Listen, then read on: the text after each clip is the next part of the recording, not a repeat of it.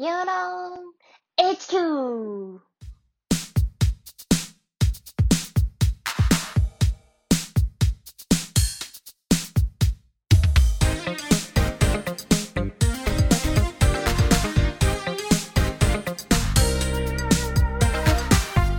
この番組では株式会社ヨーローの3人が会社のこと、サービスのこと、テクノロジーのことなど様々なテーマについて超雑談形式でお届けします。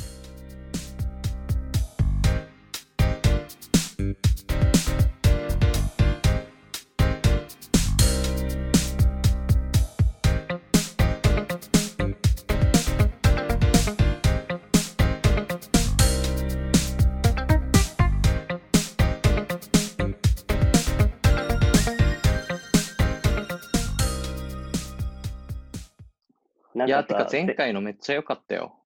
本当？あ、よかった。うんどうだった？なんか聞いてみて。え？あ、あの、ね自分で聞いてみて。反省点とか、うん、いや、反省点めっちゃ悪くないと思って。でも、いや、でもも、う、うん。あの、あそこで配信されてるのは、もう超良かったと思って、あ、本当？で、反省点で言うと、あの、2時間撮ったのに40分しか俺らの撮れ高がないという、俺らの、反その。そうそうそうそう。あの40分は超良かったよね。いや、本当いやいや、うんでもめっちゃコスパ悪いよね。半分以上そう買そうそうって。そうそうそうそうそうそう。あれはまあこめっちゃあったもんね。うん、いつか使おう。そうだね。だから、今今後の目標は、だからやっぱそこのね、パーセンテージを上げていきたいよね。そうそう、もう理想はノーカット、あ、ノー編集。ノーカット。うんうん。それが一番いいよね。そう、垂れ流すのが一番だけど、もうなんか、難しいよね、でもやっぱね。あの、なんかこう、即興で話すみたいな。いつもだったら何も気にせず話すのにさ。むずいむずい。うん、撮影ってなると難しかったよ。ね。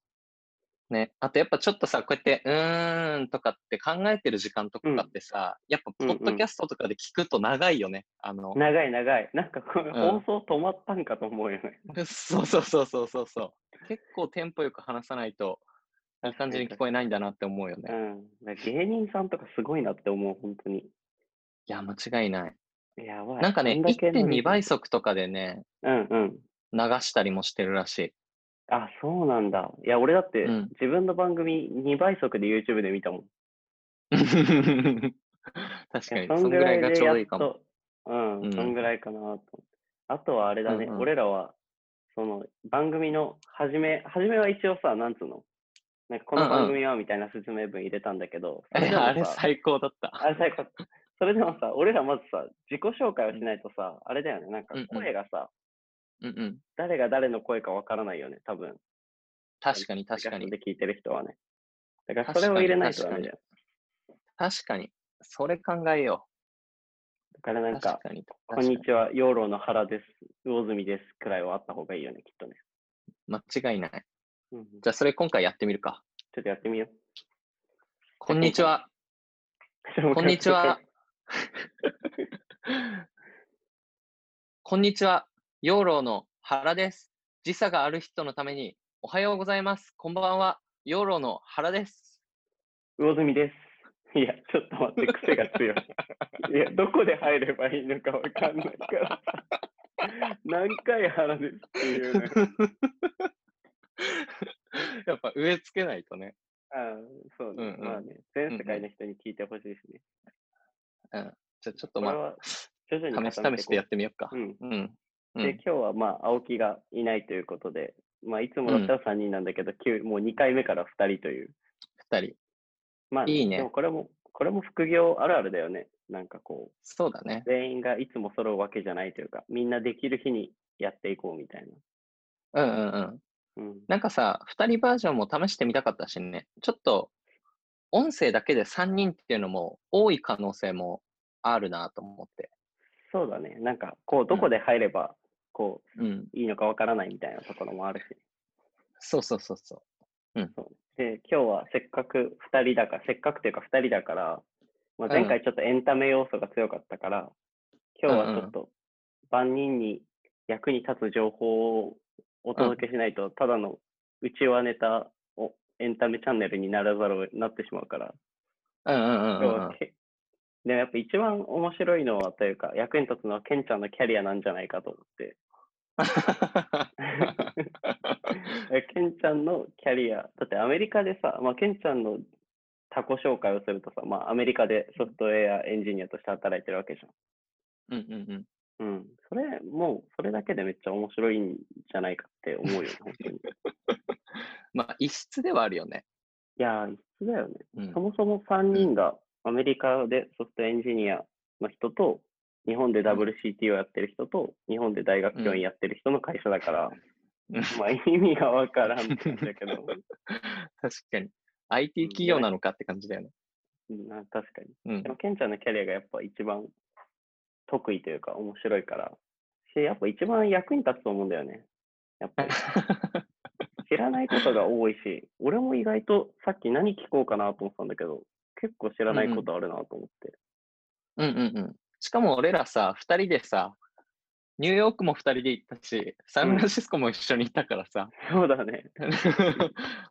とは思いつつも、でも、じゃあなんでアメリカ、いつからアメリカ行きたかったんだろうとか、意外と知らなかったりするんだよね。急にアメリカ行くとか言い出してうんみたいなイメージだから。確かに確かに。そもそもなんでアメリカで働こうと思ったの？いつ頃から意識したの？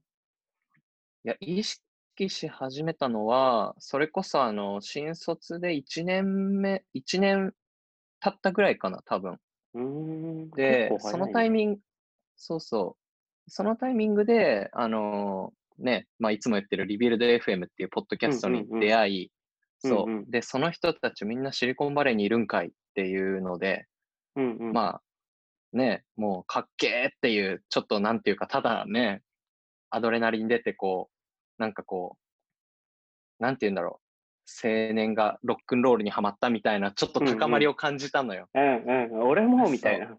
そう、かっけーみたいな、絶対俺も生きてーうんうんうんみたいな、うんうん。っていう、思ってたら、次その同僚の、あのーうんえっと、その兄うんうん。ていうもともと日本で働いてた会社ね。そうそうそうそう。で、働いてたその立ち上げメンバーのうちの一人の、まあ、エンジニア、もう一人のエンジニアが、えっと、先輩なんだけど、その人がね、サンフランシスコに転職したの。ああ、なるほどね。そうそうそう。そうそうそうそう。で、その人はアメリカ人なのよ。アメリカ人なの。ああ、アメリカ人の先輩が日本で働いてたんだけど、サンフランシスコに行ったんだ。そうそうそうそうそうそう。で、ねえ、なんか自分の中ではさ、選択肢としてはまあまあないわけじゃん。アメリカに行くみたいな。うんうんうんうんうん。でも超身近な毎日一緒にいた先輩がさ、それでサンフランシスコとか行ったわけだから、うんうん。まあ、超なんか自分にとって身近なものに感じてさ、うんうん。確かに確かに。そうそう、あ、そういう選択肢ももしかしたらあんのかも、みたいに、うんうんうんうん。そう意識し始めたんだよね。なるほどね。当然その時には全然ね、行ける見込みとかはないんだけど、なんとなくこう、うんうんうんうん、将来は行きたいなぐらいの感じで。なるほど。え、じゃあ、うんうんまずさ、アメリカにちょっと意識しだしたわけじゃん。その、まあ、メディアとかから情報を知ったり、身近な先輩がアメリカに行ったりとかして。それでまず何をしたの？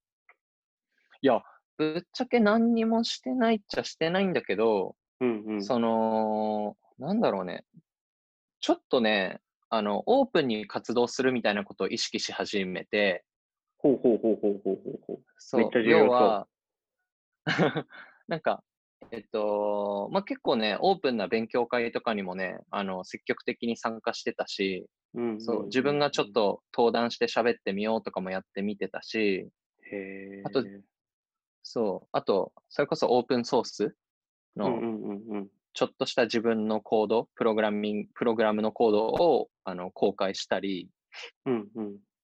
うん、ちょっと自分のプロフィールをね、ちゃんとアップデートして公開しといたりみたいなことを、まあなんだろう、そんなにあの、アグレッシブじゃないけど、まあやってはいたって感じだね。ほうほう。じゃあ、徐々に、そうそうこう、自分がただこう働くために働いてたのを、徐々にこう、海外で働く、はたいつか働けるようにみたいな感じで、ちょっとシフトしてった感じ。そうそうそう。全くね、その実感はなかったけどね。ただね、うんあれだわ、その時さ、うん、あの、兄の、あの、プルリクエストってあるじゃん。うんうん、プルリクね。そう、ププルリクルリク。はこう、エンジニアの人とかには、ま、エンジニアじゃない業界の人に説明する人としては、プルリクってどう説明すればいいんだプルリクはね、なんか、修正依頼をオンラインで投げれるものなんだけど、うんうんうん。そう、例えばね、アプリを作ってたとして、ここにバグがありますと。うんで、うんうんこの修正を自分がコード書いたので、ちょっと見といてくださいみたいな依頼がリ、うんうんうんそのうんリクエストなのよなるほどね。はいはいはい、はい。そうそうそれを、俺ら別に日本の会社で日本人しかいなかったのに、ぜ全部英語で、英語でやりますみたいなね、ことをね。へえ。そう、俺その時の当時、まあ開発で一応まあリーダーっていうかなんていうの？まあ創業メンバーだったからね。うんうん。それでまあリーダーをやってたんだけど、うんでいきなり俺のその都合でね、英語でいき全部英語でしますとかって言い出してね。社内の そうそうそうやりとりを急に。急に全部英語に変えたみたいなことをやってはいた。うんうんなるほど、なるほど。うんうん自分の生活もちょっとアメリカ仕様に。そうだね。なんか、意識はしてたんだろうね。だから、その、ね、今の奥さんだけど、その、うん。その当時彼女だった今の奥さんにも、将来、あの、アメリカで就職するから、みたいなことは言ってたんだよね。なるほどね。じゃあさ、そそういうなんかこう、ちょっとマインドチェンジみたいなものの他にさ、実際にうん How to としてさ、じゃあ、うんうん今日本で働いてるエンジニアの人がアメリカうんの企業で働くとしたら、まず最初に何をすべきなの？確かに。いや、もうまず完全にね、英語で、あの、リンクトインをうん全部あの、ちゃんと書いとく、ちゃんと埋めとく。リンクトインっていうのはプロフィールみたいなことだよね、要するに。あ、そうそう。リンクトインはね、アメリカでよく使われてる Facebook、あの、ビジネス版 Facebook みたいな。うん、うん。そこからこう、ヘッドハンティングみたいなのも来たりするんだよね。そうそうそうそうそう。うんうんうんうん。そう。じゃあそのそれにまず英語でオープンにしておくっ。ていうのは、そのプロフィールとかも含めてオープンにしておくって感じだよ。そうそうそう。で、やっぱね、そういうことをコツコツコツコツするしかないんだよえね。ちなみにさ、日本のこうエンジニアの人たちで、こう、リンクトインとかを常にこうアップドやアップデートしてさ、こうオープンに活動してる人ってさ、ケンちゃんの目から見たら結構多いと思う？いや、全然少ないと思うんう。うん。なるほどねま全然、うん。1%とかも行くのかなって感じじゃない？ああ、そんなに少ないんだ。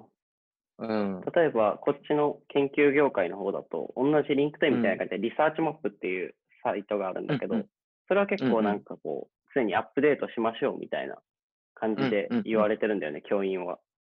うんうんだけどなんか、そっちは逆にこう、義義務というかさ、こう、義務化されてないというか、結構自分に委ねられてる感じなの。確かにそうだわ。しかもさ、論文の世界って基本なんかやりとりが英語じゃん。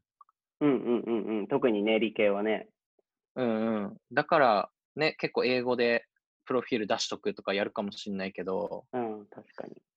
うん、いや、プログラマーはやっぱね、あのー自分がアメリカにまさか行けるなんてって思っ、ね、思ってもないと思あーじゃあ、日本のこう、うんエンジニア業界と、アメリカのうんいわゆるシリコンバレーとか、あっちで働いてる人は、同じ業種だけど、こう、別みたいにちょっとこう、セパレートしてる部分があるのかう。うん。まあ正直だって自分も思ってたからね、英語とかもさ、全然喋れないしさ、な。うんうんうん。なんしかもシリコンバレーとか超優秀な人ばっかりいそうじゃん。うん、うん、確かに、うんなんかもうねそう、映画の世界って感じだしね。そうそうそうそうそう。全くイメージはできてなかっよくうん日本のエンジニアは、こう、基礎というかさ、この最低レベルが優秀みたいな、こう、ちゃんとうん平均をやってくれるみたいなこと言うじゃん。た。うん。だからさ、日本のエンジニアの人もこうさ、そういううんことをさ、整えるだけでさ、もっとこう、アメリカで働いたり、海外で働いたりみたいな、こう、うん、選択肢が増える可能性っていうのは、じゃあ十分にあり得るってことだよね。そうそうそう。いや、そうなのよ。めちゃくちゃね、やっぱね、アメリカ行ってね、アメリカやっぱ、まあ、超優秀な人がね、こうたくさんいるんだけど、やっぱ日うんうんうん本人って平均がね、超優秀だから、うんうん、うん。やっぱななんていうんだろう、ね基。礎教養がすごくできてるはい。しう、、差がないんだ。そうそうそうそうそう。しね、なんて言うんだろう。やっぱ多様性的にも、なんか、日本人の性格ってすごく得意なんだよね。あっちからすると。なるほど。うん、なんか、そう、緻密で繊細で、物事をすごい細かく考えれてみたいな人ってあっちに全然いないのよ。あっちの人はさ、もうやるべって言ってバーンやってさ、失敗したみたいな感じじゃん。そうそうそうそう。そうそうそうそうそう。で、その勢いが素晴らしいんだけど、そそれがいいとこなんだけど、だから日本人がね、結構重宝されるっていうか、なるほどね。じゃあ日本人がこう普通に働くだけで、こう、日うん本人としては普通にやってることなのに、あっちではすごい評価してくれる可能性があるんだ。そうなの。まさにそれ。なんかね、ワンオンワンとかでもね、言われた。うんなんか、誰もやりたくない、すごい細かい作業とかを自分からすげえやってくれるからびっくりしてるみたいにね。えー、なんかさ、うんめっちゃ失礼だけどさ、ケンちゃんはさ、うん日本人の中で大雑把な方じゃん。でももちろん仕事は、仕事はね、素晴らしいけど、こう、性格は大雑把な方じゃん。そそうなのよ。れで評価されるんだから、もう日本人は半端ないってことだね。半端ない、マジで。俺なんてさ、緻密で細かいなんて思われたことないじゃん、日本で。うん、うん、2歳から友達だけど、一回も思ったことない。そう、そこにいっつもともくんに助けてもらってばっかりなのにさ、まさか俺がさ、いや、それはもうその世界で生きた方がいい、逆に。そうそうそう。だからね、日本にいるとわかんないんだよね。自分たちがいかに世界の中で得意かってことを。なるほどね。じゃあ、うん自分の気づかない、こう、評価ポイントに海外で働くことで出会ったりするわけだ。そうそうそうそう、なんかさ、日本人、まあそういう性格じゃん？うんうんで、それはそれで俺すごく好きな、あの、国民性なんだけど、うんうんたださ、ね、日本人だけが集まったらさ、チームにね、うん。うん。そういう緻密で細かい人だけが集まったらさ、うんそりゃそのチームって強くなんないじゃん。そうだね。そう、だから日本人がね、もっと世界に羽ばたけばね、すごいね、日本人は活躍できると思うし、日本ももっとそういう、なんだろう、いろんな多様性のある人を集めたら、すごいいい仕事できると思う、一緒にそう。だよね。なんかこう、ん異質な存在はさ、結構チームを強くするじゃん。うんけど、こう、日本人はこうさ、慣らしちゃう、日本の企業とかもそうだけど、慣らしちゃうじゃんね。同じようなうん人材として。うん、うん、だからこう、日本人は海外で働くとウィンだし、こっちに来てもらってもウィンだしね。なんかそういう、こそうそうそもっと多様性許容して、う。いろんうんな働き方ができる方がね、チームにとってもいいよね、本当。そうそう。だってね、当たり前のことが本当にできるもん、日本人って。なんていうルールなる、ほどね。ルールを守るとか、うんうん。時間を守るとか、うんうんうんうんうん。うんうん確かに自分たちが、そうそうそう、自分たちが当たり前だと思ってることはね、うん全くもって世界的にはすごく重宝される。なるほどね。うん。なんかさ、じゃあ話を戻すと、まあ、リンクトインとかアップデートしとくみたいなのはさ、まあ、第一歩としてうんすごい重要なわけじゃん。うんで、うん実際にじゃあさ、それでどうやって、一番最初にさ、今はまあ、サンフランシスコの企業で働いてるけど、その前はさ、ニューヨークうん。にまず就職したわけだよ、ニューヨークの企業に。うん。うん。それはどういうプロセスだったの？具体的に。確かに。。えっとね、それはね、その、ウォンテッドリーっていうね、それは、あの、アメリカ関係なく日本の、まあ、ビジネスうんうん SNS なんだけど、そそのウォンテッドリー経由で、えっと、ニューヨークのその会社の、あの、テック、テックのリーダーのうんうん。人から連絡がくれて、そう、で、ね、ちょっと興味ありませんか？みたいな、受けてみませんか？みたいな連絡が来て、うんうんうん。そう、その時にはもうさ、直、ケンちゃんはさ、働きたいと思ったわけだよね、アメリカで。そう、アメリカで働きたいって思ってた矢先だったから、うんうんうん。そう、え、マジかっていう超、まあ、嬉しさあり、びっくりしてさ、自分がまさか働けるとは思えないけど、みたいな。うんうんうん。そう。で、声がかかって、まあ、それは受けてみたいじゃん。一う旦ね。ん、そうだね。そうそうそう。で、まあ、そのね、奥さんにも、ちょっと、あの、受かるとは思えないけど、とりあえず受けてみるわ、みたいな。一旦ね。一旦受けてみるわって言ってて、そう。で、そっからね、あの、なんだ、オンラインでのコーディング面接？うん。まずはオンラインのコーディング面接があるの。一次面接みたいな。そうそうそ一次面接みたいのがああ、一次面接は、あれだわ。うん。あの、なんか、オンラインミーティング、オンライン通話での、なんか、スクリーニングみたいな。えー、それはこう、スカイうんプとかズームみたいな、こういう感じ？対面での。あ、そうそうそうそう。それで話して、まあ、なんだろう、ある程度求められてるスキルとか、こういう職務についてほしいとかうんうんうん。をすり合わせてって感じで、うんうんで、それがね、あったら、次コーディング面接に進むんだけど、それが、最初はだいたいね、オンラインとかでね、もう進む。うん。一切向こうとは会話もせず、こっちに URL だけ送られてきて、はいはい解くみたいなはい。この問題をテストですので解いてくださいってことだよね。そうそうそう。で、それを解いて、まあ、結果が来て、OK ですみたいに言ってくれて、そう。で、そのコーディング面接が2回くらいあったかな。なんか実際にはさ、どんな問題だったのかってこう言える範囲で言えたりするそうだね。えっとね、その時の。俺モバイルエンジニアあ、俺に分からなくてもこう、エンジニアの人が聞けば分かるような説明でも全然。確かに。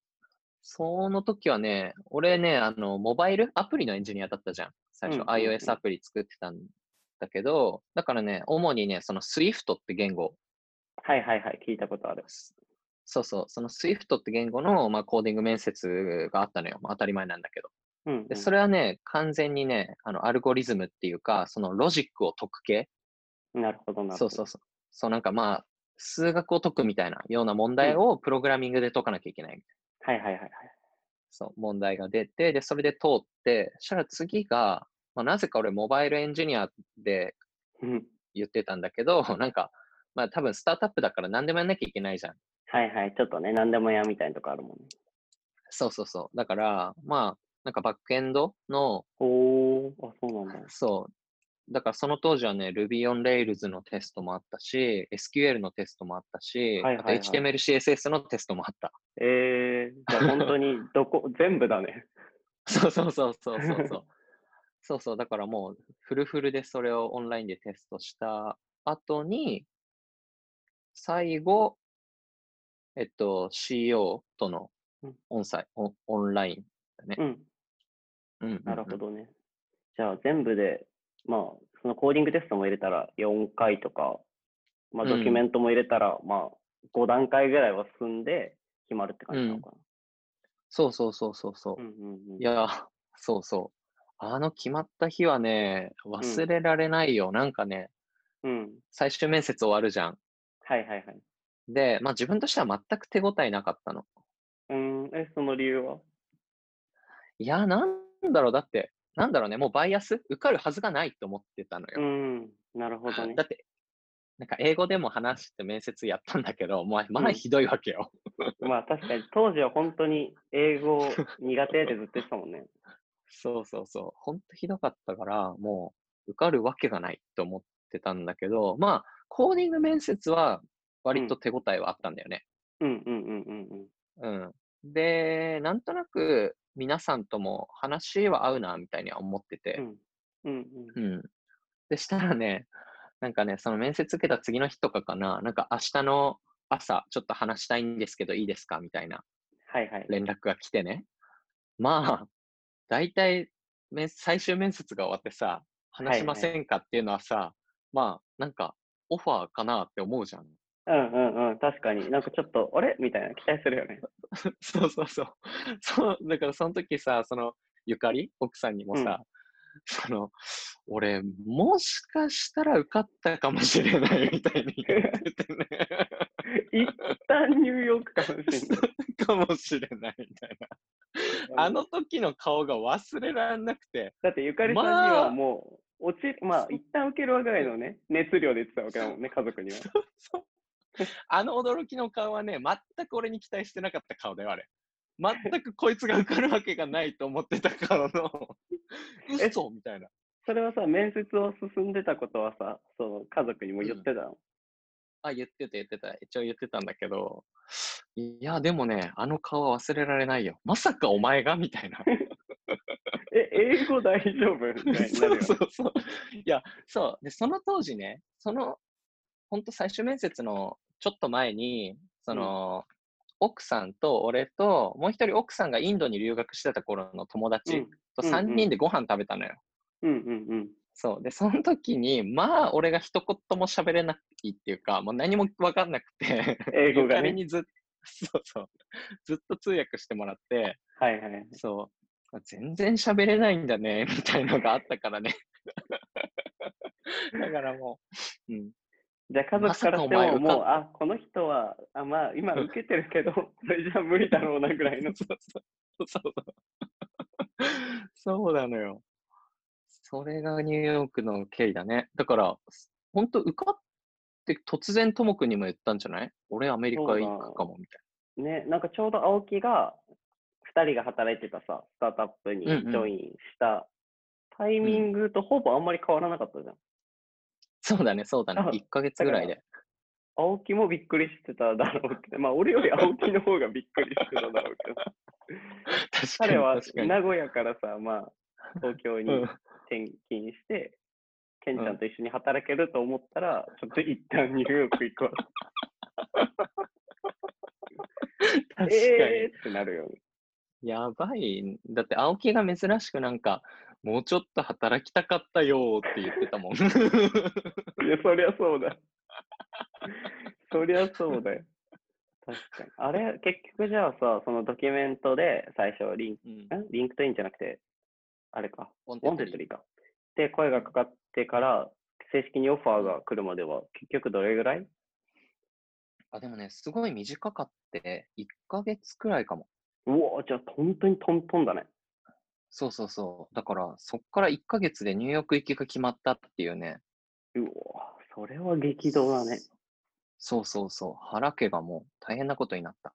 うん、確かに。うん。だってね、家族は東京で働いてるわけだし。そうそうそう。で、まあ、ゆかりはね、まだね、あの、面接を受けますってことは報告してたじゃん。うんうんうん。だけど、その、親とかはさ、もう、え、そうだよね。どっからその話来たみたいな。そうだよね。そうそうそう。ケンちゃんのお父さんお母さんもそうだしね。うん、そうそうそうそう。義理のご家族もそうだしね。そうそう。まだ、アンナも生まれて1歳ぐらい、そうだよ1ね。年ぐらい。うん、うん。3人で生活し始めて、ね、1年経つかぐらいだもんね。そうそうそうね。で、そっから、あのニューヨーク行くって決まったら、ともくんも、俺も行くわって言って、一緒に来たんだよね。そうだね。あれがいつだろう？あれいつだ？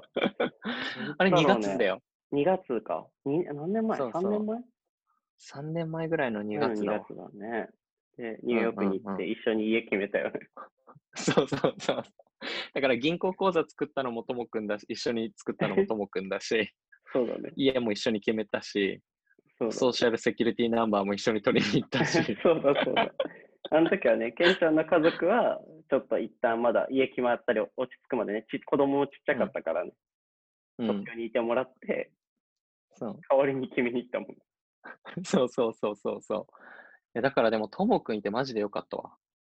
でもあの時ね、確かに。でも二人ともさ、英語がさ、もう全然さ、こう、うん自信ないからさ、めちゃくちゃだったよね。よくさ、うん思えばさ、銀行も、銀行口座の開設とかさ、日本でも難解なのにさ、よくやったよ。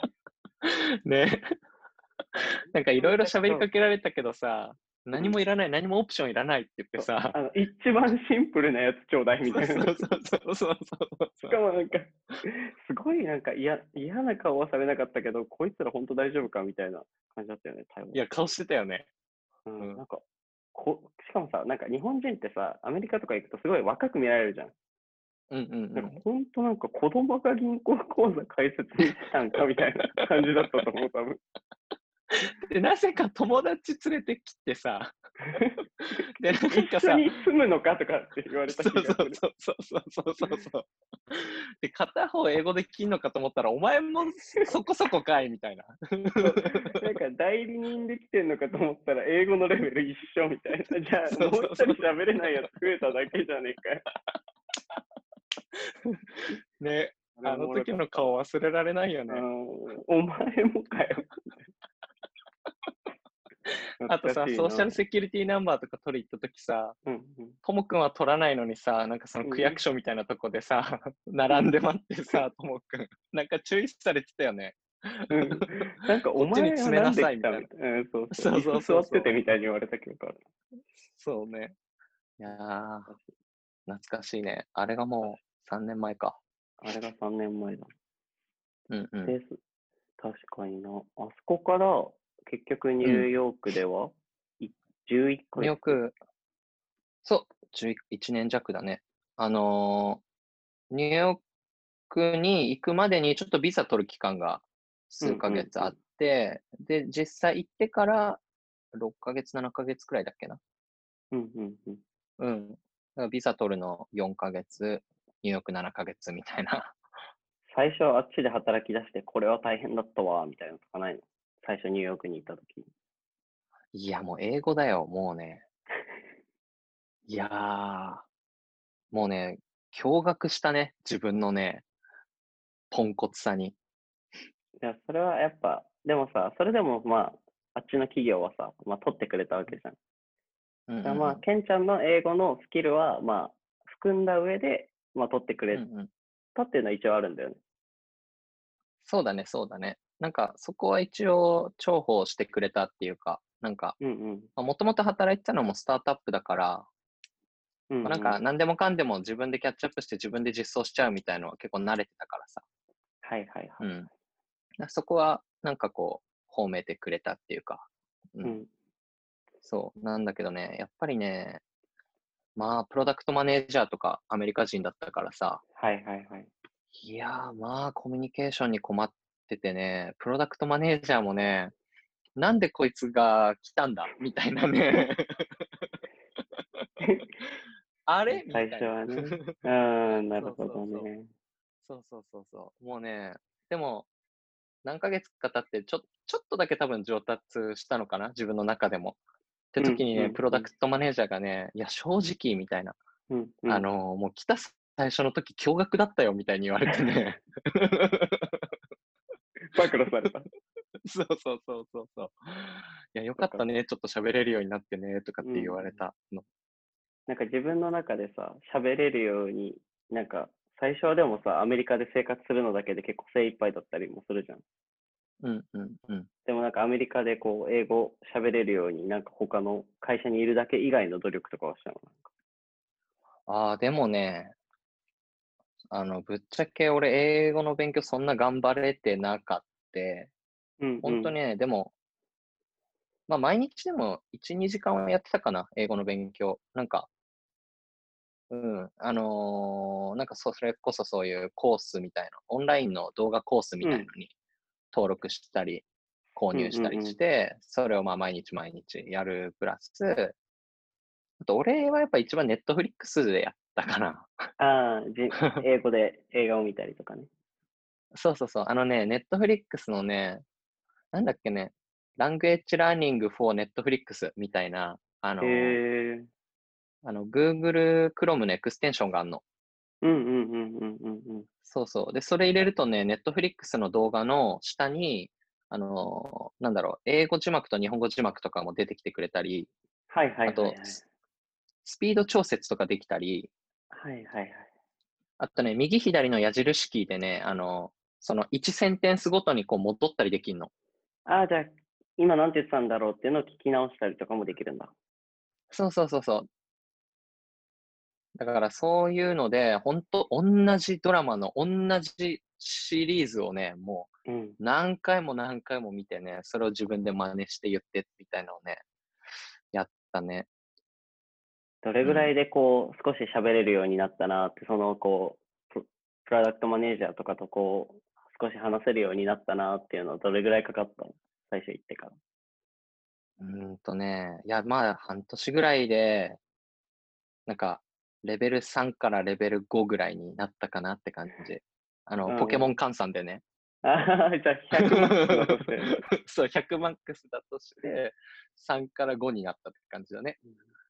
うん。結構、コラッタのレベル5ぐらいだったね。ああ、じゃあ、半年で時はの森だ。そうそうそうそうそうそう。まだ、うん。いや英語は永遠のね、あれだね。うん、でケンちゃんが、あなんかこう、誤解を恐れずに言えばさ、ケンちゃんはさ、本当に英語が苦手だったじゃん。うん。だから本当そう本当に英語が苦手な人でも、まあ、こう、うんちゃんとそう、この、なんつうの、エンジニアとしてのスキルをしっかりこうさ、磨いていけばさ、アメリカでもうん就職できるっていうことだよね。ケンちゃんよくさ、英語はうん二の次でも大丈夫みたいな、アメリカで就職とうん。うん。言ってるけど、本当にそういうことだよね。そうそう。もう俺が身をもって証明してると思う。なんか、俺よりできない人って、うん。うん。なんか本当に this とか、そ it とか、そういうのが分かんなかったら厳しいと思うけど、うん。うん、普通にね、あの、中学校、高校のね、レベルの、あの、学習をしてきた人なら、多分、よく言ってるよね。大学院入試の英語のテスト。あ、そうそうそう、あの、0点だったやつでしょ？なんだっけ、 TOEIC だっけ、 TOEFL だっけ？なんかね、そう、トイックでね、大学、院試うんうん。そう、が TOEIC なんだけど、でその TOEIC がね、500点未満だとね、0点に換算されるという、まあ、話だったのよ。はいはい。で、まあ、そう500点ってまあ普通にさ、センター試験うん8割とか取れてれば、まあ、500点は超えそうなイメージがあるよね。そうそうそう。で、450点とかでね、あのバリバリに0点だった。ってことは余裕を持って0点だった。センター、あ、センター試験じゃない、 TOEFL？TOEIC。TOEIC か。 TOEIC で450点の人でも、アメリカでしっかりエンジニアとして、こう、スキルを磨いていけば働けるっていうことの証明ってことだよね。証明になったね。うん。うん。そそれは、ね。まあもちろん、ケンちゃんのアメリカでの努力はあるだろうけど、それはでもさ、こう、英語が苦手だっていう人結構多いじゃん、日本では。うんうん結構いい、いい実践だよね。もういい証明だよね。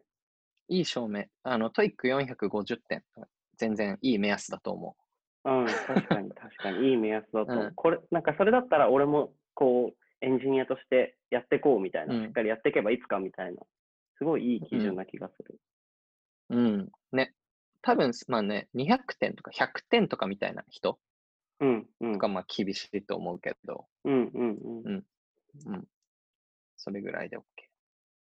なるほどね。その後、うんサンフランシスコに結局さ、転職するわけだよね。結局その、最初シリコンバレーのイメージがあって、でもまあ最初はニューヨークの方に、逆海岸の方に行ってて、うん。で、満を持してサンフランシスコ。その時そうだはね。どういう転職のプロセスだったの？その時のプロセスは、その時はね、もう結構ね、正直2ヶ月くらい自分からすごいアクションはしてて。だからもうね、100人ぐらいのエージェントとも多分話したし、あなるほどね。で今回は転職する際は、転職のエージェントを介して転職したってこと？えっとね、そ結局、今の会社の経営はエージェントじゃないんだけど、あ、そうもうそういう、そう、もう、あらゆる手を尽くせるとか全部やろうと思って、なるほど、なるほど。そう、もうとりあえず連絡、エージェント返して取りまくって、あと、ね、その、転職サイト的なとこにも登録したし、うんうん、うん。あと、そのね、いわゆる GAFA とか、そのでっかいとことかのリクルーターとかにも直接連絡して、うんううんん、うん、なんか、あの、空いてるポジションありませんかみたいな、すごい連うんうん絡したし、すごい。うんあともうね、奥さんの友達の友達とかも全部紹介してもらってね、へえ。うん、みたいなことを、もうあらゆることをやって、まあでもその結果、結局その転職サイト、登録した転職サイトで、ハイヤードっていうその転職サイトがあるんだけど、いうんうん。それはなんかこ、そううアメリカの有名な転職サイトなの？や、有名なのかはね、ぶっちゃけわからん。あの、え、エンジニアに特化してるとか？多分 なんかね、あれ、なんでそれに登録したのかっていう経緯があんまちょっともう思い出せないんだけど、うんうん。うん。でも、それももしかしたら、リンクトインとかで、うん。そのハイヤードの人から登録してみませんかって来たのかも。ああ、なるほどね。じゃあ、この人うんは転職、まあ、それはね、ハイヤードにとっても、こう、多分、仲介料とかでね、人が、うん。登録してくれる人がいっぱい増えた方がいいだろうしね。そうそう。なんかね、キャンペーンみたいのやってて、はいはいはいはい。なんか転職に成功したら300ドルあげますみたいな。ああ、あるよね。あるよね。日本でもあるそうよ。そうそう。そうそう、それめっちゃウィンウィンやんと思って、うんうんうん。まあ、とら登録してみてたら、なんかね、2週間ぐらいでね、連絡が来たのよ。うんうんうん。なるほど、ね。そうそう。それそうそうが今のい、や、そう、スタンダードコグニッション。うんうん。そう。スタンダードコグニッショいやそれンを簡単に説明すると、どんな会社？あ、スタンダードコグニッションはですね、あの、無人コンビニを作ってる会社ですね。うんうん。いわゆる、うんまあなんかこう、競合を例にしたら申し訳ないけど、Amazon Go とかがイメージであるよね。そうそうそうそう、Amazon Go とかがね、あのー競合でいるんだけど、まあ、俺らは結構あの、まあ、自分たちの店舗ももちろんあるんだけど、うん。その、ね自分たちの店舗だけしか出せなかったらさ、与えられるうんインパクトってすごい少ないじゃん。はいはいはいはい。うん。だからその、簡単に自動化できるっていう仕組みを作って、で、きょあの、小売り？うん。そうリ、リテイラーの人たちと手を組んで一緒にそれを作っていくっていうことをやってて。例えばうんこう、いろいろあまたある小売りに導入することができるって感じだよね、簡単に言えば。そうそうそうそうそう。そうそうそうそうそう。っていう会社から連絡が来てね。いやすごいよね。なんかさ、ちょっと話取れるけど、無人コン、うん無人コンビニっていうか、無人レジというか、なんつうの？本当、うんうん俺はサンフランシスコで初めて体験したけどさ。いやね、しかもそれこそそれアメアマゾン GO だよ。あ、そう、そう、競合で。いやー、あれはさ、すごいよね。あれをや、自分でこう開発してるっていうのは、すごい自分でもさ、自分の仕事楽しいでしょ。もいや、もうやりがいは超やっぱあるね。う、いやうんー、そうだよね。もう近未来というか、なんて言えばいいんだろうね。ついにここまで来たかって感じだよね。ね、アマゾン GO やったときさ、正直、あの、衝撃だったよね。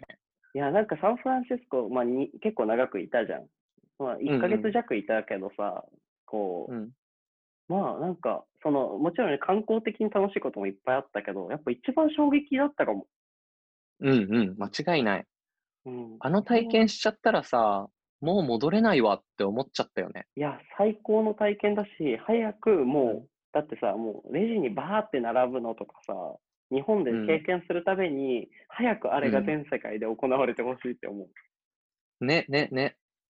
ほんほんとさ、物を取ってさ、並んでさ、で、店員さんにお金をわざわざ渡してさ、とかっていうプロセス、超バカバカしいよね。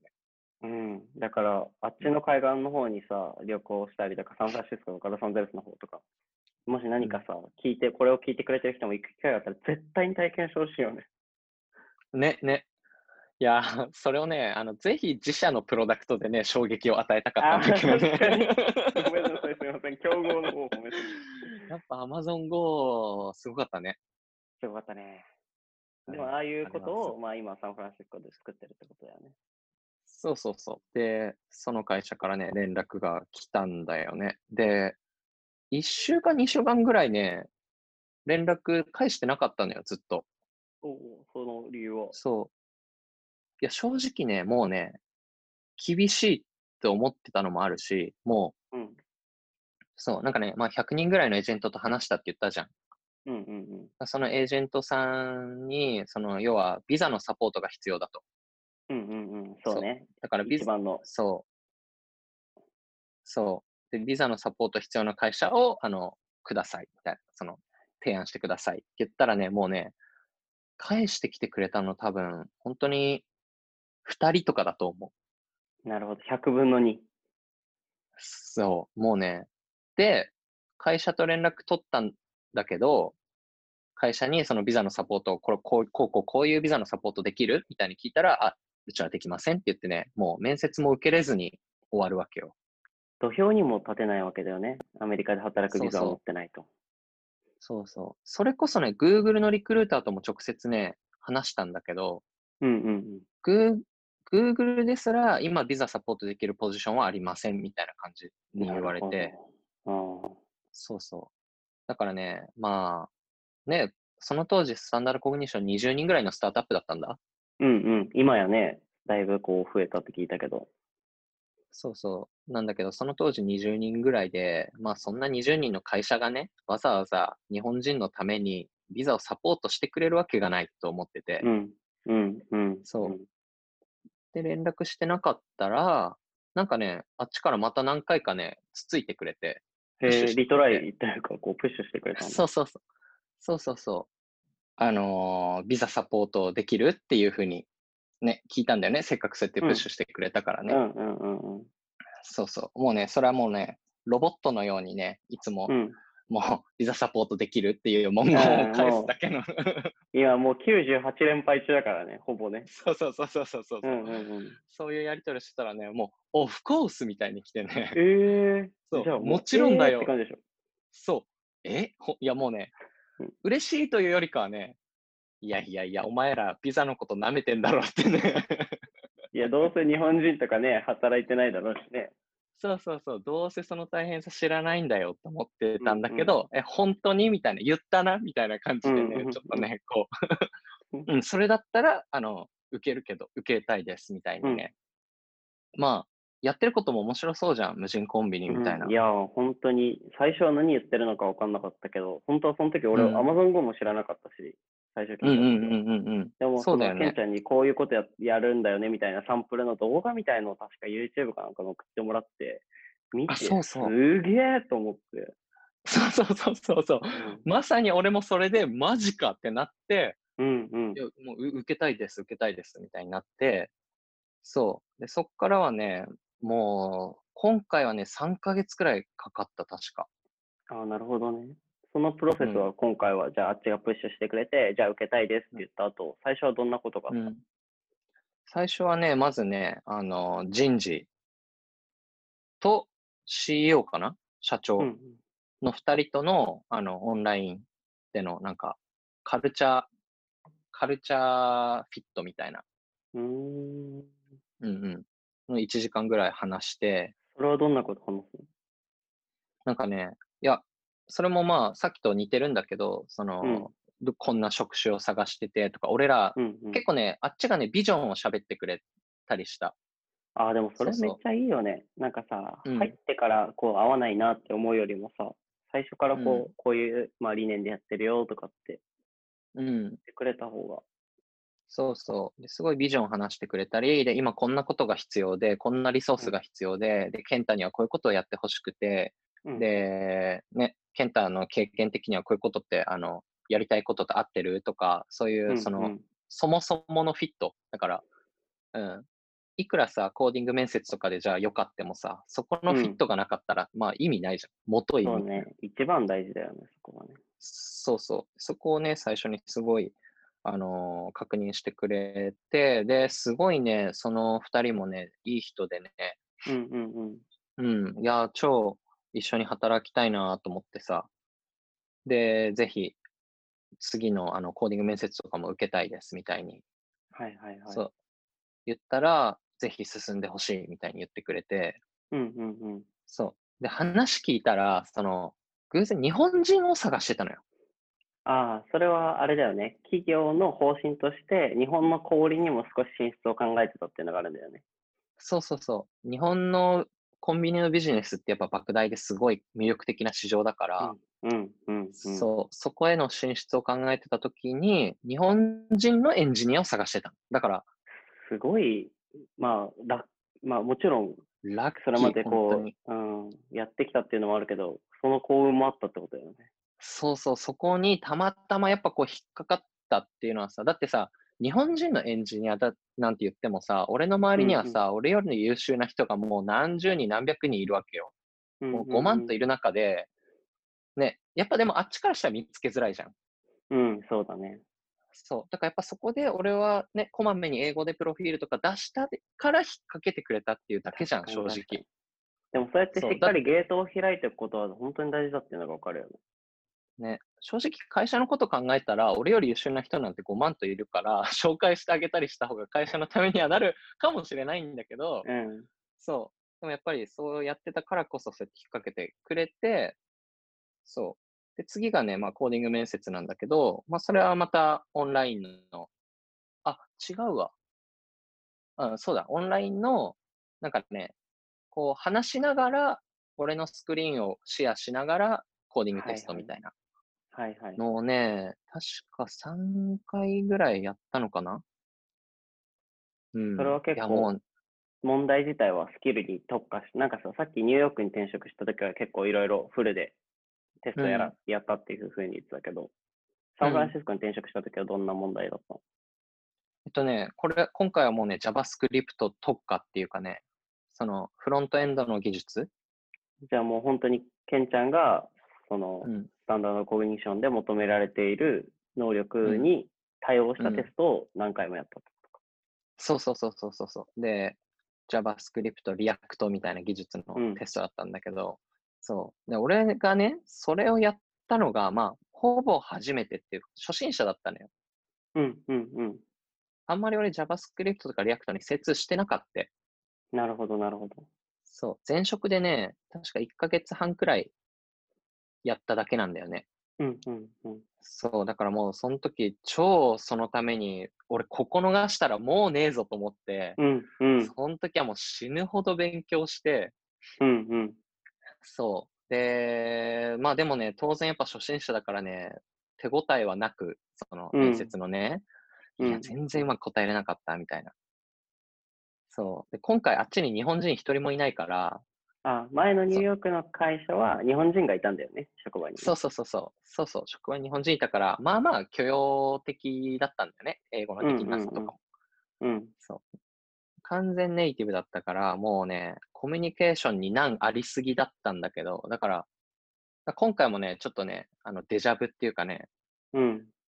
だから、あいや、もう絶対今回はね、落ちたと思う、みたいにね、その奥さんに言ってたのよ、前から。千載一遇のチャンスだったのにと。だったのに、もうこれはちょっと厳しいと思う、みたいに言ってた、言ってたんだけどもう、ニューヨークに住んでるわけだから、まあ、家族でもしね、逆海岸に移動するってなったらさ、まあ、大移動なわけじゃんね。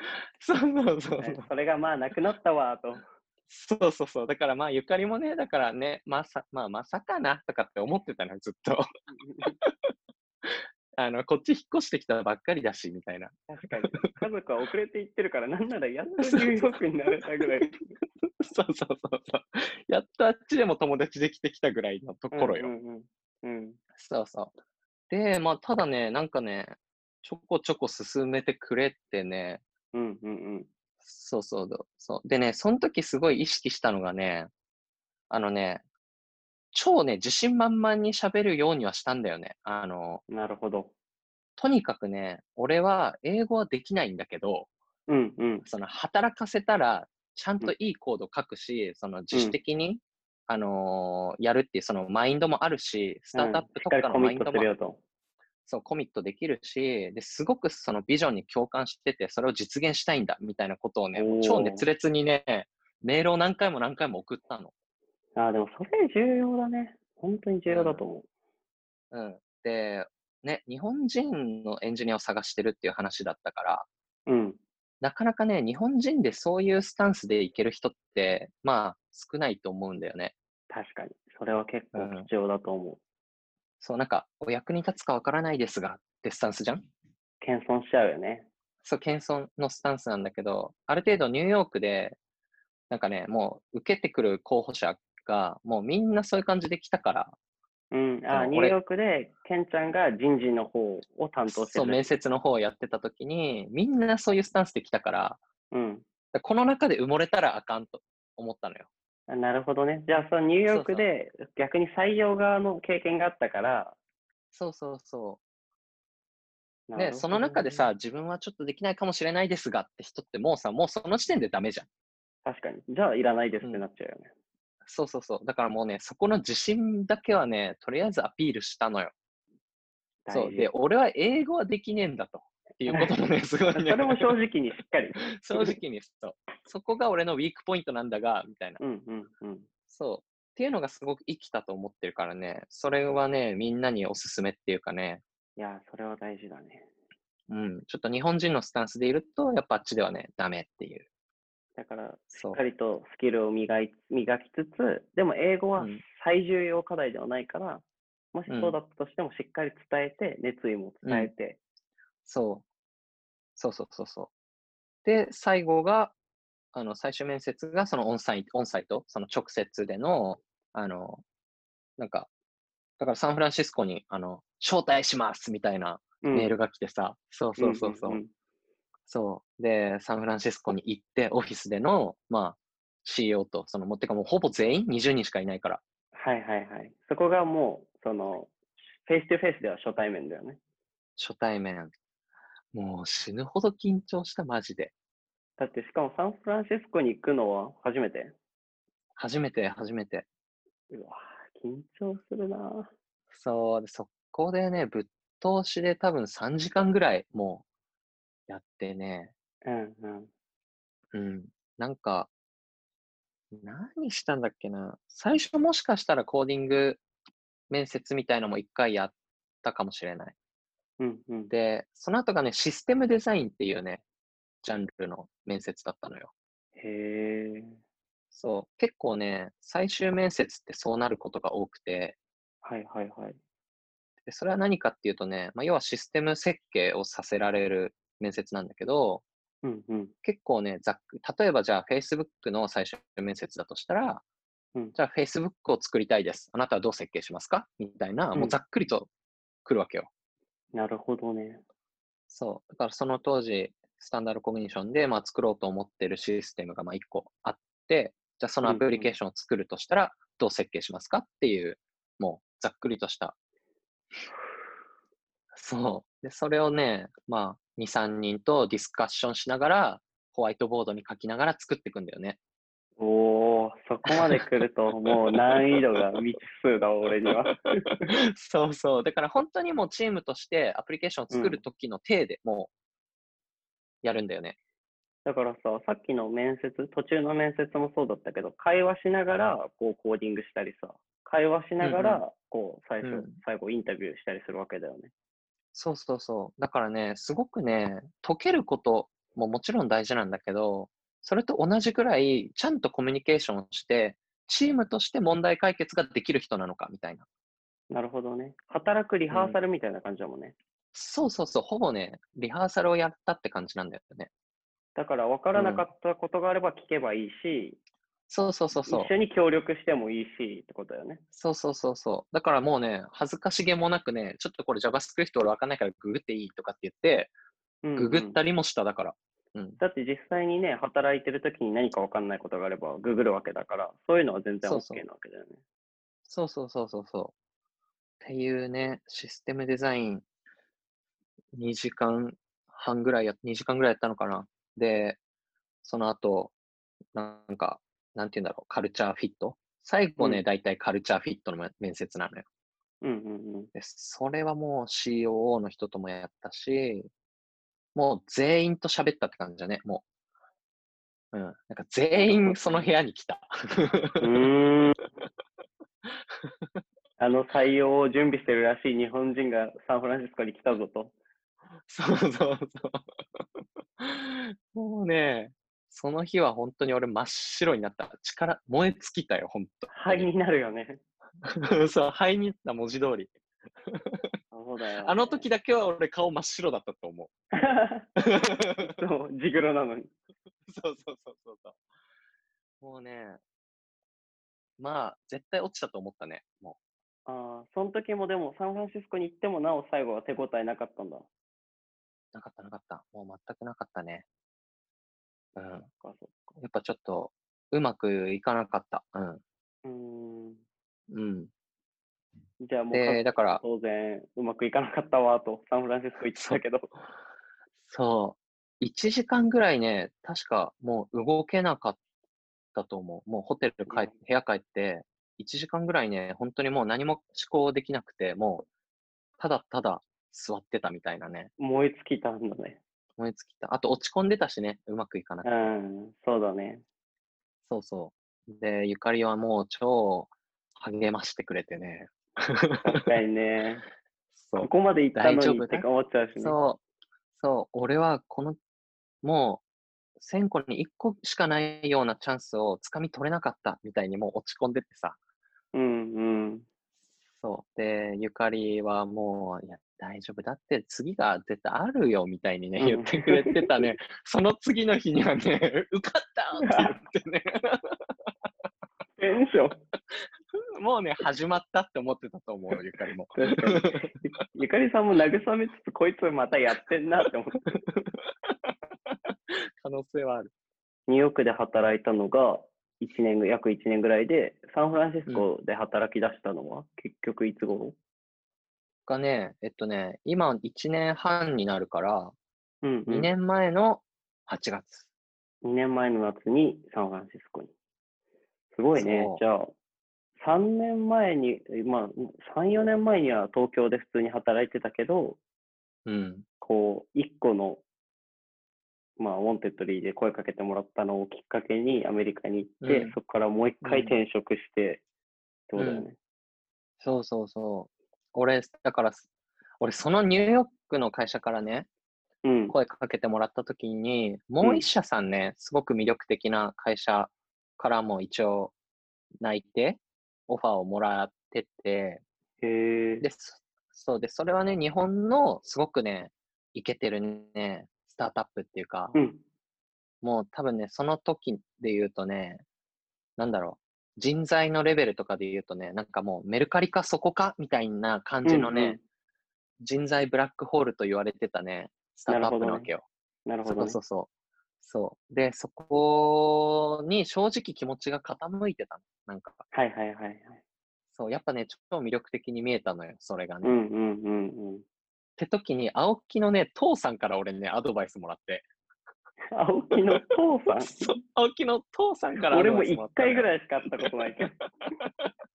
俺一回も会ったことないんだけど、うん青木の父さんからなんか LINE がね、やっぱね、うん送って、あの、青木宛てにね、送ってくれてね。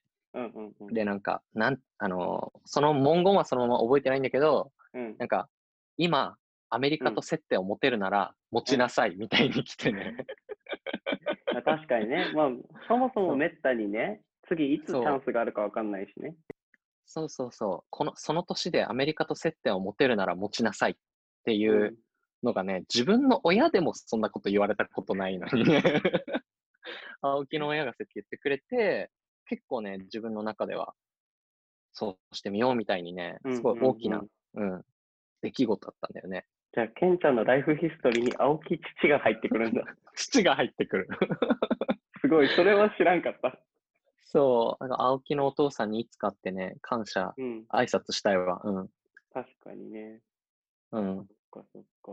じゃあ、英語を、まあ、さい英語ばっかり気にせずとも、まあ、プログラミングのさ、スキルがあればさ、まあ、うん。海外で働けたりするわけじゃん。うん。うん。うん。もしさ、その Wantedly からニューヨーうク最初働き出した時に、 Wantedly であっちから声かかったわけだけど、うん。もし、まあ、最初ニューヨークで働けたからサンフランシスコに転職できたっていうのもきっとあると思うんだよね。うん。うん。うん。で、もしこっちから働きかけて、アメリカの会社で働くには、なんかこう、うん。うん。どうにかできたりとかってあんのかな？えっとね、まあ、俺いつもこう、口を酸っぱく言ってるのが、まあ、ビザなんだよね。そうね、これもビザのがこと話し始めると長くなるから、また別の回でもいいかもしれないんだけど、ビビザ会があってもいいかもしビれない。ザ会があってもいい。うんもうビザの質問めっちゃ来るもんだって。ああ、いやだって、だってさ、ちょっと転職してみようかなって思ったら、必ずぶち当たるでしょ。そうそうそう。で、それにぶち当たるということも知らないからさ、日本人って。うんそうね。うん、うん、俺も知らなかったしね、もちろん。うん、いや、知らないよね、やってみないとね。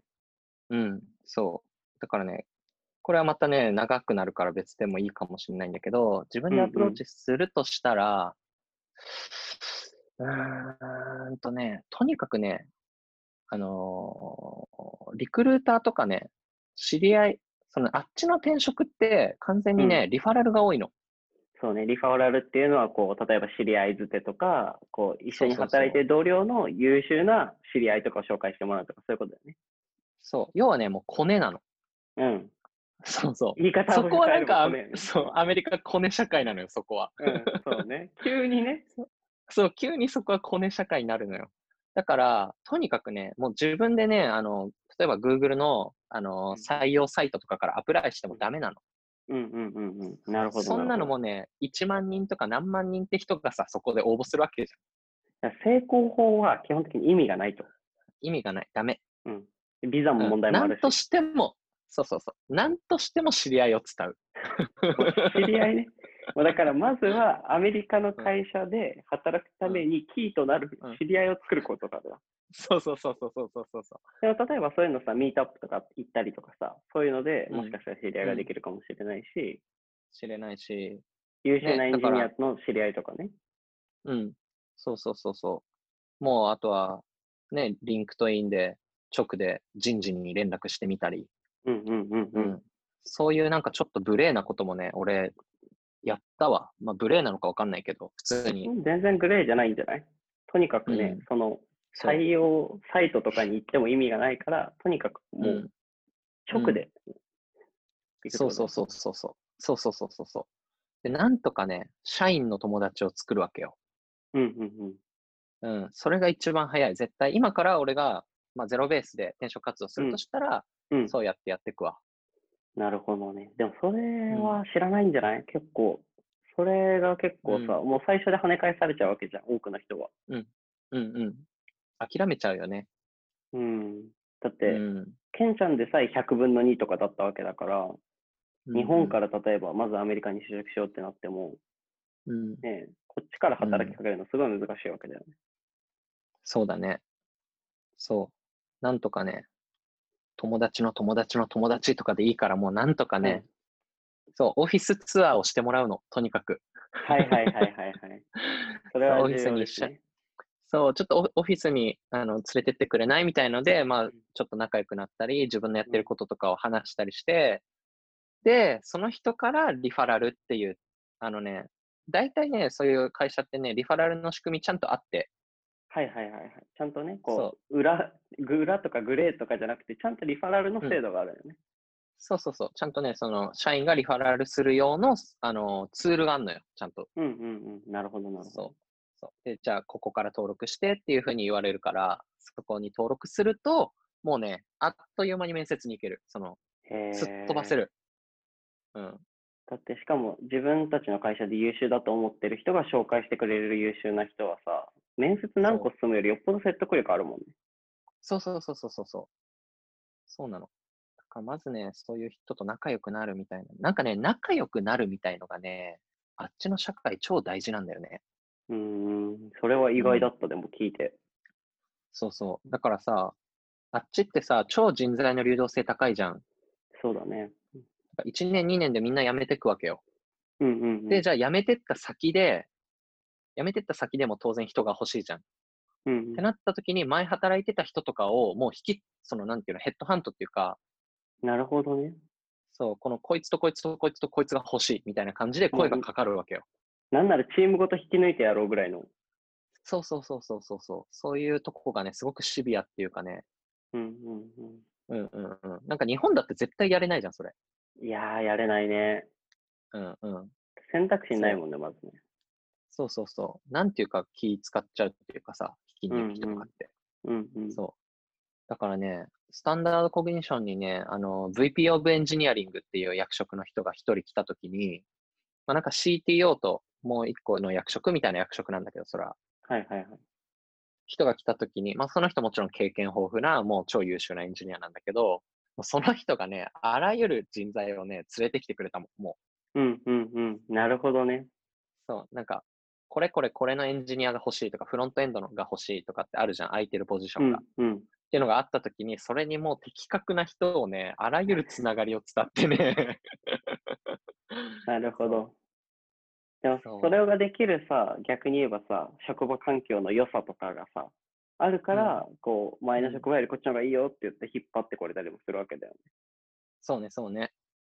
すごい、俺、一回お邪魔したけどさ、サンフランシスコ。うんうんうん。本当にこう、こういうとこで働くっていうのが、まあ、なんかこう、エンジニアの、こう、一つの理想だったりするのかなっていうような、まあ、うんうんうん他のき、オフィスもすごいさ、いろんなとこ回ったけどさ、どこもうんうん本当にすごかったけど、ススタンダードコグニションも本当に綺麗だったし、うんうんうんうんうんうん。そうね、そう。そういう人のね、つながりが大大事事なだねなんんですよ。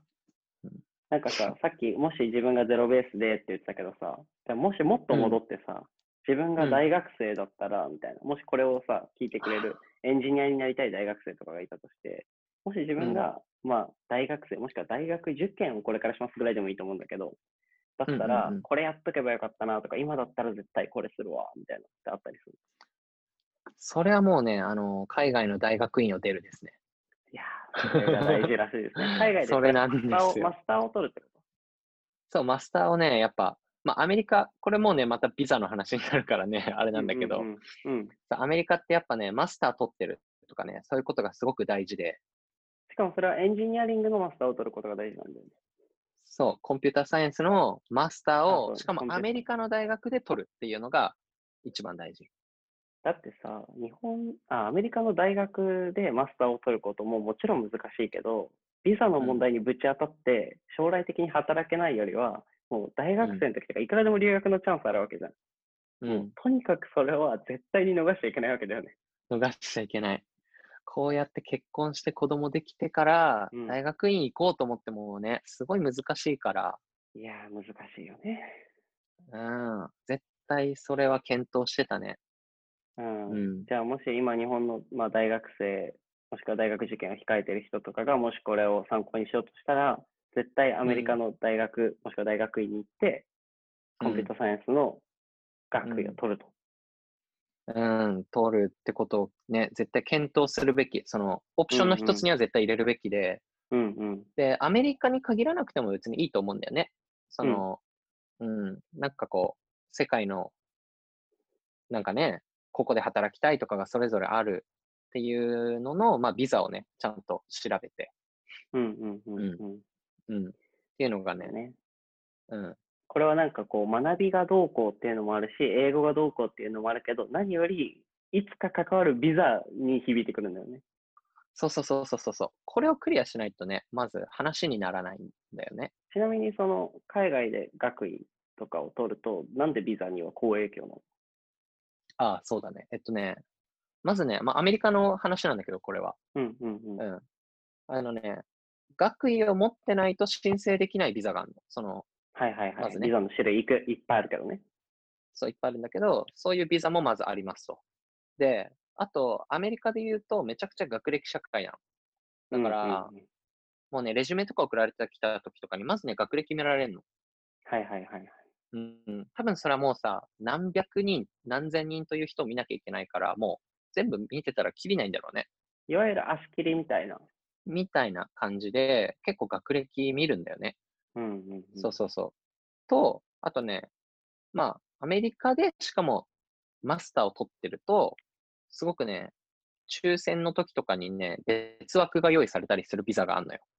そうね。ビザはまずそもそも抽選でもう大きく影響するよね。そうそうそうそうそう。抽選っていうのがあるビザもね、あるんだけどね。うん。そう。でその時にね、別枠が用意されるんだよね。収支を持って有利になコるンピューターサイエンス。そうそうそうそうそうそう。っていうね。まあ、ちょっと、またビザはね、今度話そそうね。ビザはすごい、もうビザだけでね、一回取る。もうまあ、取取らなきゃいけないぐらい長いから。まあでも、とりあえず、その海外で学位取ることは、その国で働くビザに影響が出る場合があるから、もし検討するならしっかり調べておくべきだってことだよね。う。そう。あとやっぱ言語的な意味でも、なんだろう、社会人になって言語を勉強してるフェーズって、俺今まあそまさにそうなんだけど、うん、うん。超惨めなんだよね。ああ、なるほどね。だから学生の時に、その、言っといてさ、まあ、英語も勉強しながら、まあ、留学してとかだったらさ、まあ、なんていうか、ね、わかるじゃん。うん、うん。だけど、その、働いて就職して、普通にもらってる給料以上の価値を出さなきゃいけないって時に、英語ができませんっていうのがね、もうすごく恥ずかしいんだよね。なるほどね。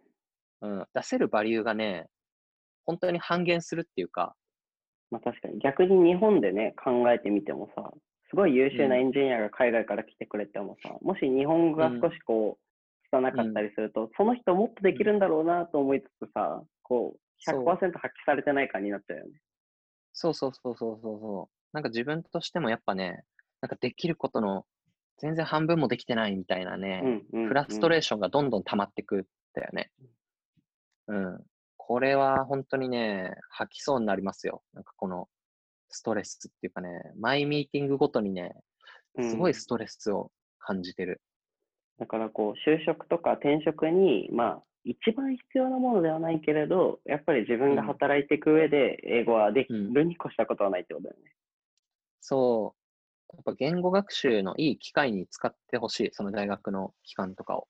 いやー、確かに。大学生の時、やっぱ言語を、まあもちろん俺は大学教員だからさ、いろんなことを勉強してほしいなと思うし、まあでも卒業してからじゃないと気づかないこともいっぱいあるけど、うんでもね、言語はやっとくとやっぱ便利だよね。本当に。俺も思うもん。やっぱり。うん。もっとやってたらよかったなって。ね。なんかさ、プログラミングとかさ、まあ、数学とかと違ってさ、言語って取得にめっちゃ時間かかるじゃん。そうね。うん。だからなんか1ヶ月バーってやったからできましたってもんじゃないじゃん。うん、本当にそうだわ。うん。本当に早くからコツコツコツコツやんとくのが大事だよね。そうだね。しかもね、うん学生の時って時間いっぱいあるしね。そうそうそうそうそうそうそうん。そうだねう。。なんでさ、うん、英語やんなかったんだっていうのが後悔だな。まあ確かに。なんかが、まあいろんなこと学生のうちに経験しておくのがいいと思うけど、まあ今も俺は学生とまあ触れる職業だからさ。うんけどまあ。ね、いろんなこと、まあ言語じゃなくてもいいんだけどね、自分、うん勉強は本当にね、大人になってから、まあできるけど、時間は限られちゃうからね。うんうんうんうん。うん、うん、そうなんだよな。なんか、ただ、なんて言うんだろう。仕事に関係あることのインプットだったらさ、うん。まあ常にインプットってしていくべきじゃん？別に大人になってからも。だけど、言語って本質的ではないっていうか、うん。その本業からそれるとこのインプットの時間って取りづらくなるじゃん。いや、そうだね。どっち、どうしても優先度下がったりするしね。そうそうそうそう。そういうインプットはね、しとけばよかったな、本当に。うん。でもなんか、それもね、きっと20代、まあ自分たちを擁護するわけじゃないけど、20代のうちにこういうこと、まあちょっと不思議な職業とか、キャリアを歩んで、今のうちに気づけてるっていうのはね、まあこっから頑張らなきゃ、俺はもう英語はしばらくサボってるから、またやらないとなとは思ってるけど、うんうんうん。ね。そう、でも3年ぐらい、まあアメリカにいて、だいぶこう、英語は 慣れてきた。最初に比べたらでもやっぱり、まあそうだね。最初に比べたらってぐらい。今多分ね、うーん、マサラタウンの次のとこのうん。ジムって感じかな。ああのたけしと対戦したてるぐらい。たけし。そう、たけしと対戦してる。たけしのイワークと対戦してるぐらいだね。イワークと対戦してるぐらい。そっか。弱い、い弱い。やでもすごいな。俺、多分、時はの森出れないな。いや、まともだくんは出れると思うよ。いやーでも、なんか、やっぱ海外の学会でも2年ぐらい、うーんうん。発表してないし、もう一回こうんう、うん、少しまあ、落ち着いたっちゃ落ち着いたから、またね、英語うんうん再勉強しなきゃなとは本当に思ってる自分で。うんうん。え、なんかうん学会の時とかさ、結構うん英語の勉強みたいな勉強してた？いやー、してなくて、まあ、ちょっと英語がす、まあ、もともと好きではあったじゃん。そのペラペラではないけど、なんか英語に触れるうんうん環境にもいたから、なんかこう、うんうん貯金を使い果たしてるって感じ、だんだん、こう、すり減らしてやって、どなるほどなんとか昔の貯金を切り崩してやってるけど、もうちょっと限界来てるし、うんなんか自分も、俺ももどかしいんだよね、やっぱ。こう、もっうんとうんできたらいいのにな。せっかく海外で発表したりとか、うんするのに、もっとこういうことできたらいいのになのやっぱいっぱいあるけど、やっぱ、ケンちゃんと同じで本業じゃないからずれちゃうじゃん。やっぱりうんうん優先度が低いんだよね。うんうんだけど、まあ、一つ、まあ今やんないともう人生最後かなとも思ってるから、この1、うんうんうん2年でもう一回やらなきゃなと思ってる、本当に。うわ、すぐ負けそう。いやいやいや、もうだいぶ差ついてるよ、俺。本当に。ついてないと思まあ、英語は今後勉強、まあでも、英語を勉強していければいいよね、ヨーロでもね。幅広がう。るとそうだね。てか今度さ、英語の会とかやってもいいかもね。その、みんなの英語学習とか。だって、青木うんも結構英語とか頑張ってきた人じゃん。うんうんうん。というかまあ、センター試験8割ぐらいはきっとむ、まあね、取れてただろうからね、みんな。うんうん。一応ね。で、プラス俺ら今後、なんか英語にまつわるまあサービスをさ、まあ出すかもし、出す予定がね、ある、うんあったりなかったりするじゃん。ん。うん、かもしれないじゃん。確かに、そういう人間たちとしてはさ、英語お前ら喋れないんかいってはなれないね。そうね。そうだね。なんか俺らもそういう回やってもいいかも。うん、そうだね。うん今後ね、うんうんうんまた、なんか、それか、英語にまつわる人をゲストでもなんか呼べたりしたらいいしね。うんうんうんうん。うんそうだね。そうだね。そうだね。英語にまつわる人を呼びたいね。うん、いつか呼べたらいいね。うんうんうん。いやー、でもだいぶいいんじゃない？だいぶこう、コンパクトにアメリカの会社で働くことをいろいろうんうんもらったんじゃない、いい確かに感じな気がす今る。1時間半ぐらいか。なんかこう、他にこれ話してないな、みたいなのあったりする？いやー、また次回とか全然今度でいいけど、なんか、あのーあの、GAFA の面接のこととか話しても面白いかなって思っあー確かに。それはもう、まあ言ったらラスボスだもんね。ラスボス。もそうう、一応ね、四天王で四天王だから、本当に。そう本そう四天王だから。そうそうそう。ね、一回だけ3年ほど前にね、GAFA とね、戦った時があるからね。そう、まだ、あの、カスミも倒してないのに、 GAFA に行ったことがあそうそう、る。GAFA に行った、そうそう。いきなり渡るの海流に当たったことがある。そうそうそうそうそうそう。早い早い。そうそう早い早い早い。いや、もちろん早くはないと思うけど、でもね、まあうん、挑んだことがあるもんね。挑んだんだよね。そう。うんで、一応ね、最終まで行ったから、いやー、ねそうだよね。あと一匹だったんだけどね。あと一匹だったのよ。そう。そうね。そので話とかねもそんな。経まあ験してる人はなかなかいないからね、貴重だと思うな。うん。ね、なんか、ちょっと生々しい話とか、結構このね、ラジオだからできるような、うんうんうん。なんか、じゃあ、家賃の話とかさ、生活の話とかさ、うんうんなんかうん、給与がどうとか、結構みんなそこ気になるんじゃないかなっていう。アメリカライフのね、話が普通にそうそうそう。あとは、あれも気になるな。なんか、アメリカの会社ってやっぱさ、日本の会社と全然違うし、働いてのこう企業文化とか、いや、日本の会社もっとこうだったらいいのにとか、アメリカの会社ここやばいぞみたいな、まあ、あったりするじうんうんうんうんゃ。うんん。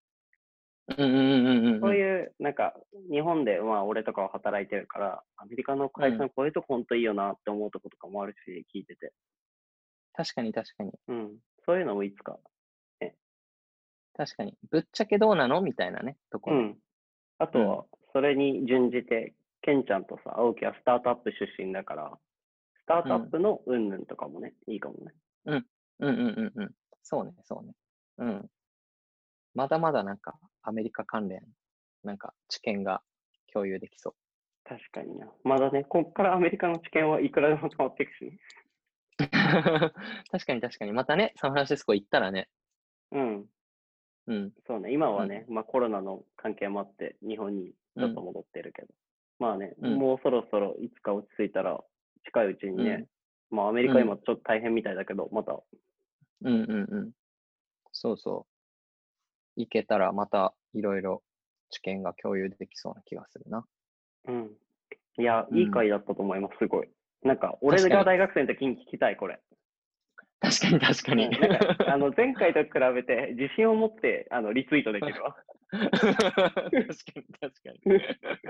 自信を持ってラジオ始めましたって。うん、今回から始まったかもしれん。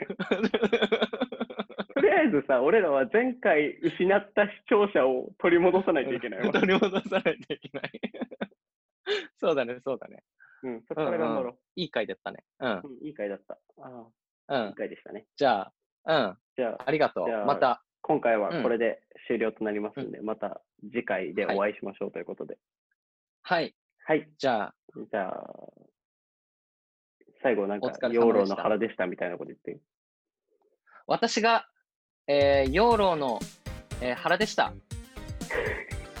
魚住でした。さよなら。さよなら。